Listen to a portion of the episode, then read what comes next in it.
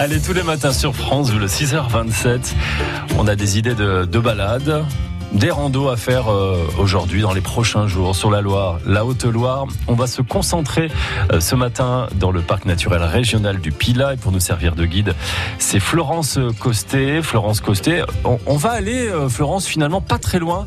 Allez, c'est quoi Une dizaine de minutes du centre-ville de Saint-Étienne à Roche-Taillé.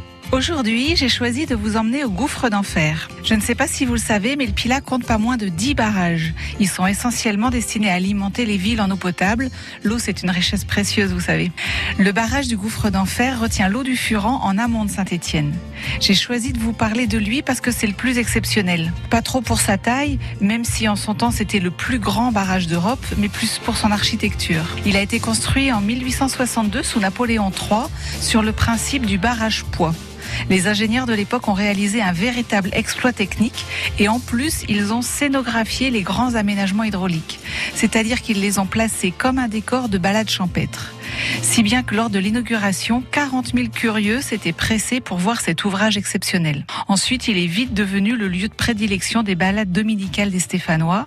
On venait y admirer la grande cascade ou crapahuter sur les escaliers grimpant sur l'immense muraille de pierre. Aujourd'hui encore, c'est un lieu très apprécié. Je vous conseille d'aller à sa découverte à pied. Il y a une belle randonnée au départ de Roche-Taillé. Il faut se garer au parking des écheveaux. La balade fait 3 heures de difficulté moyenne et pour tout savoir, vous pouvez télécharger le descriptif de cette rando sur pilarando.fr. Pilarando.fr, dépaysement garanti à 10 minutes du centre-ville de, Saint-Étienne, Roche-Taillé. Par contre, baignade sur place, c'est niet, les amis.